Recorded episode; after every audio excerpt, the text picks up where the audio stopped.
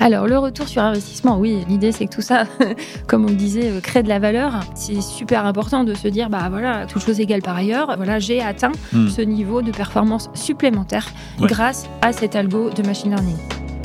Bonjour, je suis Manuel Davy et je vous souhaite la bienvenue dans les carnets de l'IA. Ce podcast, c'est l'occasion de vous partager les expériences de la communauté de celles et ceux qui font bouger l'intelligence artificielle. Pourquoi et comment adopter l'IA dans son entreprise? Par où commencer? Ou encore, quelles sont les bonnes pratiques pour performer Autant de questions auxquelles nous apportons des réponses avec des spécialistes du sujet.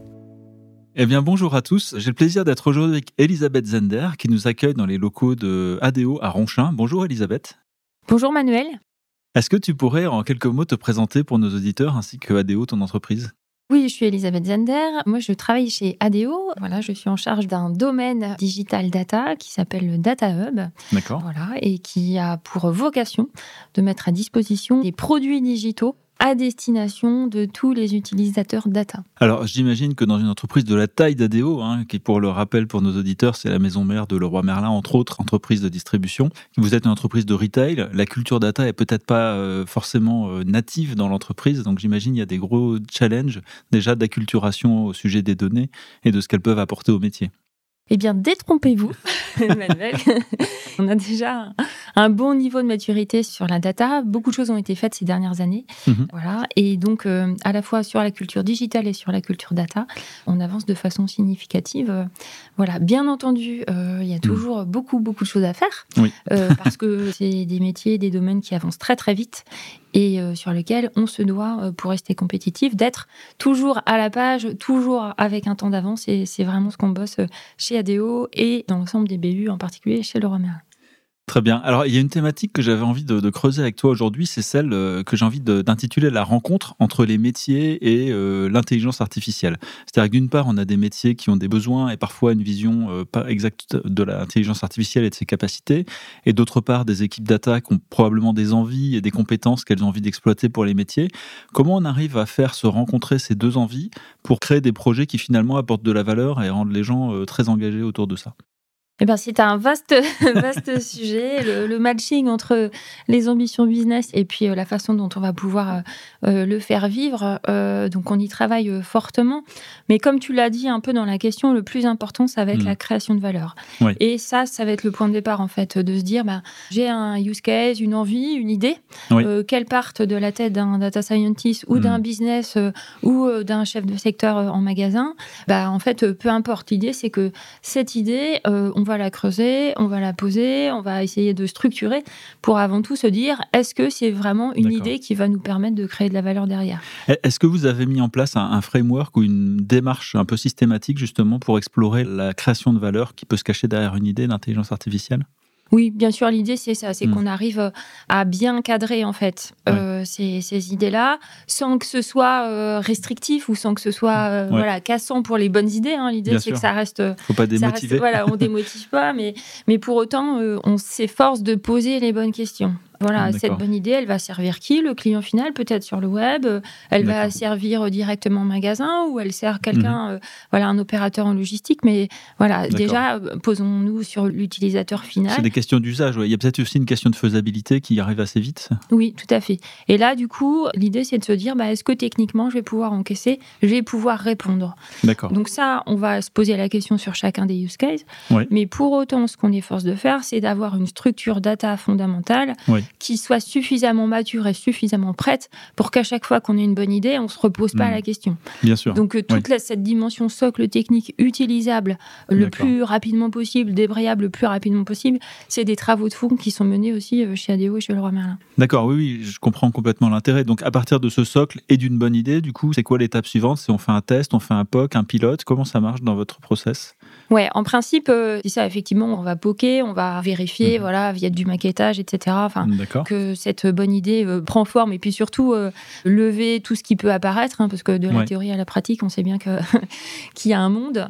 Mais pour autant, c'est aussi pour ça que je disais qu'on avait un certain niveau de maturité. Ouais. L'idée, c'est pas de démarrer un POC Mm. si on n'a pas une petite idée de la façon dont on saura le déployer sur euh, les 150 magasins chez Donc, il y a une préanalyse euh, avant même de commencer. Oui, c'est vraiment super important parce qu'autrement, on peut en faire des POC, on peut, voilà, on peut faire des POC, mais on a besoin que ces POC, à un moment donné, ils transforment. et donc, euh, savoir dès le début, dès la conception euh, du POC, mhm. qu'on saura déployer ou qu'on saura déployer à tel coût, c'est super important pour se dire, bah voilà, je vais pas réinventer un process de déploiement, je serai pas obligé de recréer telle et telle fonctionnalité pour pouvoir déployer. Voilà. Donc, on, on essaye vraiment de bosser ces questions-là en amont pour préparer le terrain. Et comment vous prenez en compte la dimension euh, acceptabilité par le métier? Parce que certaines idées peuvent être excellentes sur un plan technique, économique, et parfois peut-être ça peut remettre en question certains gestes métiers auxquels les personnels sont attachés. Est-ce que ça fait partie également de l'évaluation et comment vous le traitez ce point-là? Ouais, il y a des questions qui peuvent arriver. L'idée, c'est vraiment que cette data, surtout cette data transformée, voire mm. avec euh, une intelligence, euh, voilà, une intelligence forte du machine learning ou de la data science, elle rende le service sur des gestes, sur des process qui sont à faible valeur ajoutée pour les humains. et donc, c'est d'abord ces premiers sont contents d'être euh, soulagés de plus avoir à faire des tâches répétitives un peu pénibles, quoi. Exactement. Et par exemple, voilà, sur des gens qui sont en logistique ou en magasin, ce qui va les intéresser, c'est qu'on leur mette la bonne data dans le bon applicatif, au bon Hmm. moment, que ce soit à jour, que ce soit fiable. Voilà, ça va être déjà ces premiers usages sur lesquels on va, on va bosser pour que ce soit efficient en fait. Ok, super. Bah, tout ça, ça nous amène à notre première question. Vous avez un message. Salut Elisabeth. Qui dit IA dit souvent des projets qui se déploient sur le temps long. Comment toi, chez ADO, tu mesures le retour sur investissement, qui est souvent la, la grande question pour des projets d'IA bah, question extrêmement importante, effectivement, pour beaucoup d'entreprises, que cette question du retour sur investissement. Quel est ton regard là-dessus? Alors, le retour sur investissement, oui, l'idée c'est que tout ça, comme on le disait, euh, crée de la valeur. Mhm. Ce que je disais tout à l'heure de comment on pose les process de déploiement, les process d'industrialisation, euh, l'idée c'est qu'on sache mesurer et piloter en fait la valeur apportée. Et donc ça, c'est des choses sur lesquelles on va se dire aussi dès le début, euh, moi ce que je cherche à atteindre avec mon use case, c'est euh, hmm. euh, tel KPI plus N%, enfin voilà, telle valeur de, sur ce KPI plus N%, et donc est-ce que je l'ai atteint ou pas? Je vais être un peu challengeant peut-être là-dessus, mais quand on fait de l'intelligence artificielle, parfois une difficulté, c'est que c'est difficile de projeter la performance tant qu'on ne sait pas coltiner entre guillemets la réalité de la data, la réalité du geste métier, la réalité de l'algorithme, de ce qu'il va délivrer. Est-ce que vous, vous avez développé une méthodologie particulière pour euh, justement essayer d'estimer de manière la plus exacte possible le ROI avant de commencer le projet, ou est-ce que ça reste quelque chose qu'on n'arrive pas à faire encore aujourd'hui? Non, je pense que c'est relativement compliqué. C'est-à-dire que hmm. ce que je vous dis sur le fait de processer, d'avoir un cadre pour savoir déployer, savoir mesurer euh, la valeur apportée, tout ça est théorique. On sait bien qu'après, euh, bah, mm. on va déployer, qu'on va rencontrer des difficultés, qu'il y aura des facteurs en fait qui vont venir influer aussi sur ce use case et qu'on ne l'avait pas pris en compte euh, initialement. Et donc, euh, on va en sortir une valeur, mm. on va dire un certain intervalle de confiance. mais bien entendu, elle va mm. être challengée par la vraie vie, par d'autres paramètres, par, par des choses qu'on n'avait pas vues dès le début. Mais c'est quand même important de rentrer dans ces exercices-là, en fait. Je dirais pas le contraire. même si on sait qu'il y a hmm. des biais, même si on sait que c'est compliqué, même si on sait que euh, voilà, il y a plein plein de choses qui jouent, mais c'est super important de se dire bah voilà, quand même, toute chose égale par ailleurs, voilà, j'ai atteint hmm. ce niveau de performance supplémentaire grâce à cet algo de machine learning. Mais j'ai le sentiment, euh, même si parfois on n'atteint pas exactement la valeur du KPI qu'on avait en tête, malgré tout, le fait de lancer un projet, de s'intéresser aux data et de revoir un peu le processus métier, j'ai le sentiment que ça apporte dans tous les cas un peu de la valeur. Je sais pas ce que tu en penses. Bah, je pense que ça se joue à, plusieurs niveaux. Effectivement, hmm. il y a la valeur voilà, sonnante et trébuchante, on va dire. Et puis après, il y a la valeur du changement. C'est-à-dire que tout ça, ça a embarqué des gens, hmm. ça a embarqué des collaborateurs et des collaboratrices sur voilà, une autre façon de regarder le business. Donc ça, ça a une valeur aussi.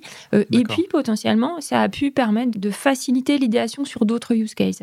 Et donc ça aussi, c'est important un usage, en fait, ça, faire boule de neige. Ça crée des petits dans d'autres directions et dans d'autres dimensions du business. Exactement. Très bien. Ce que tu as expliqué tout à l'heure, c'est que ADO et le roi Merlin euh, ont investi énormément sur ces sujets-là pour arriver à une qualité de data aujourd'hui très élevée. Par quelles étapes c'est passé? Peut-être c'est simplement d'avoir mis une équipe d'ingénieurs qui a travaillé sur les data. Au contraire, c'est l'avance avec deux pieds, on construit et puis on fait des projets qui vont aider les deux. Comment ça s'est passé vraiment chez ADO sur cette question, il y a vraiment une dimension organisationnelle. D'accord. Dans la data, l'un des piliers, c'est de se dire, bah voilà, je vais démarrer avec des experts qui vont être en hmm. équipe centralisée et qui vont répondre à l'ensemble des besoins de la boîte. D'accord. Aujourd'hui, chez ADO, chez Laura Merlin, on a une dimension d'entreprise euh, très conséquente en termes de valeur d'affaires. Donc euh, voilà, hmm. ça c'est un premier point.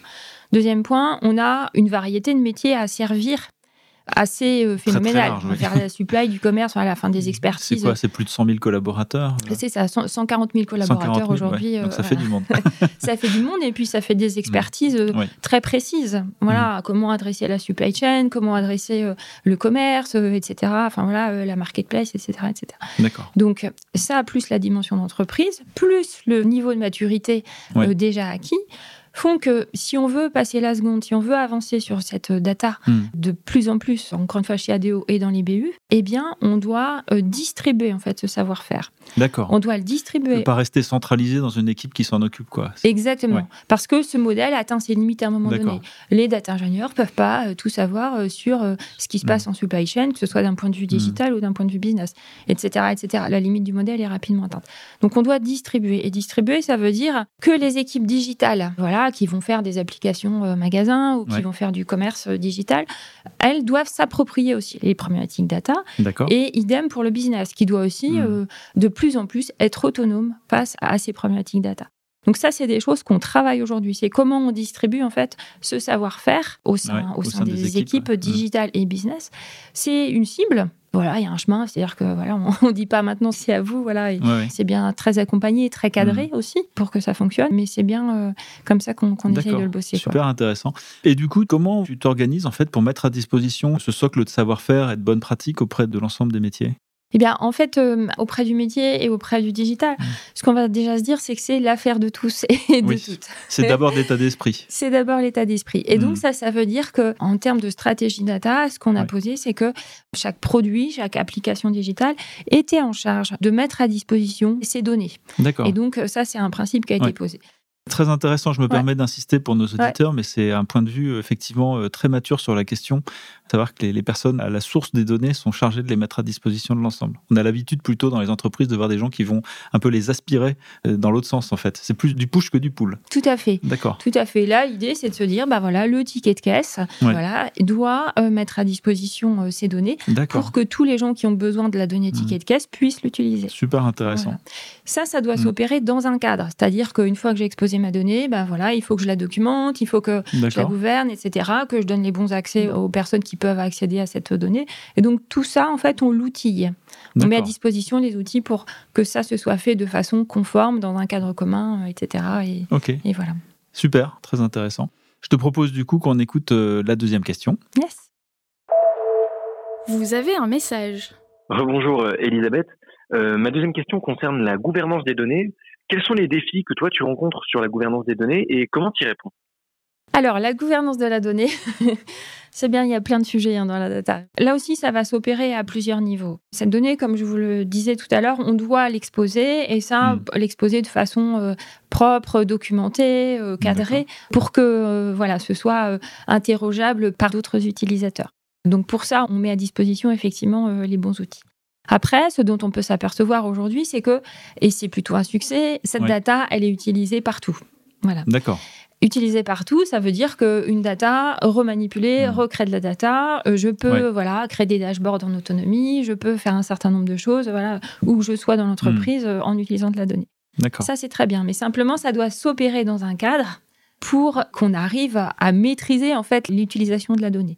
Ouais, je vois plusieurs sujets. Il y a déjà euh, s'assurer que la légalité est respectée, notamment autour du RGPD, s'assurer qu'une donnée va être interprétée correctement. On connaît bien les stocks. Est-ce que c'est les stocks au matin ou les stocks au soir? C'est un exemple basique, mais qui est très important dans le retail. Ou alors, euh, est-ce que les personnes vont pas aller modifier des données sans avoir conscience des impacts que ça va avoir sur d'autres applications derrière? Donc ça, c'est quelques thèmes.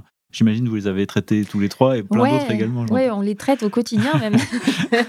on les traite au quotidien même. Mm. Alors, effectivement, euh, ce qu'on souhaite éviter, c'est effectivement toute Mm. la dimension conformité. Aujourd'hui, Oui. elle rentre dans un cadre et on travaille beaucoup sur ce sujet-là pour que euh, ce soit pleinement respecté euh, par tout le monde. Bien sûr. Donc ça, c'est complètement effectif. Après, sur la dimension, voilà, on est en réunion, on, on présente un dashboard et on peut s'apercevoir que euh, deux collaborateurs vont passer l'entièreté de la réunion à checker le chiffre. Euh, et ça, c'est des choses, euh, c'est des choses qu'on souhaite éviter Bien puisque sûr, c'est de la perte de temps. c'est de la perte de temps Mm. et l'idée, c'est plutôt d'analyser le chiffre commun plutôt que de passer du temps à checker Mm. les règles de gestion qui sont inscrites derrière. Donc ça, du coup, ça se gouverne, ça se pose, etc. On a mis en place aussi un outil, euh, pour illustrer un peu, qui permet en fait de certifier certifié du Hmm. dashboard, certifié du reporting. Et là, l'idée, donc euh, il y a du process, etc. Ouais. Ça demande un certain niveau d'exigence, hein, mais l'idée, c'est que, Hmm. voilà, par exemple, euh, côté performance, on soit en capacité bah, de mettre un tampon tout simplement sur tel dashboard, et c'est Hmm. ces notions-là qui vont faire foi euh, et sur lesquelles euh, on doit s'appuyer. Ah, voilà. Très intéressant. Tout ça, ça doit vivre, etc. et bien prendre forme, et puis Ouais. euh, que les gens comprennent l'enjeu de ce type de démarche. Mais euh, potentiellement, ça apporte vraiment de la valeur de dire, OK, c'est ce dashboard qui fait foi. Je n'ai pas besoin de faire le tri entre 10 dashboards pour euh, trouver la bonne notion ou recréer moi-même cette notion. Je vais m'appuyer sur la notion de l'entreprise qui a été posée et certifiée euh, par tel ou tel euh, périmètre. J'ai une dernière question qui me taraude, c'est que hum, entreprise euh, qui a beaucoup de succès euh, mondial actuellement a- défini très tôt dans sa vie un principe que euh, tout le monde dans l'entreprise, y compris les cadres, même les exécutifs, devaient être capables de faire des requêtes eux-mêmes sur les bases de données. Est-ce que c'est aussi des éléments de culture que vous essayez de promouvoir chez ADO Franchement, je ne pense pas qu'on le pousse en ces termes. Mhm. Pour autant, c'est une accessibilité que tout le monde va avoir, puisque voilà, les, les outils sont accessibles Mm. voilà, au plus grand nombre en fonction des profils, etc. Mais, mais pour autant, c'est bien l'enjeu, c'est bien que cette Ouais. Donnée elle soit accessible à tous euh, et à toutes. Et après, va se poser, encore une fois, la question de la formation, de Mm. la façon dont je manipule la donnée, euh, du, du coût aussi, qui peut être engendré par ce type de requête, etc. Ouais. Et donc, euh, ça, c'est des choses qu'on regarde quand même de près. Bah oui, Voilà. sûr, parce que ça peut coûter cher en compute à fait. de faire des requêtes compliquées. Voilà. D'accord. Bah écoute, merci beaucoup Elisabeth. C'était vraiment un grand plaisir de pouvoir échanger avec toi aujourd'hui chez ADO. À nouveau, bah, merci d'avoir accepté de participer à notre podcast. Bah, merci, merci Manuel, merci César, c'était avec plaisir. Et quant à nous, on se retrouve dans 15 jours pour un nouvel épisode. D'ici là, n'hésitez pas à nous retrouver sur notre site internet www.iahdf.org. N'hésitez pas à vous abonner et à bientôt.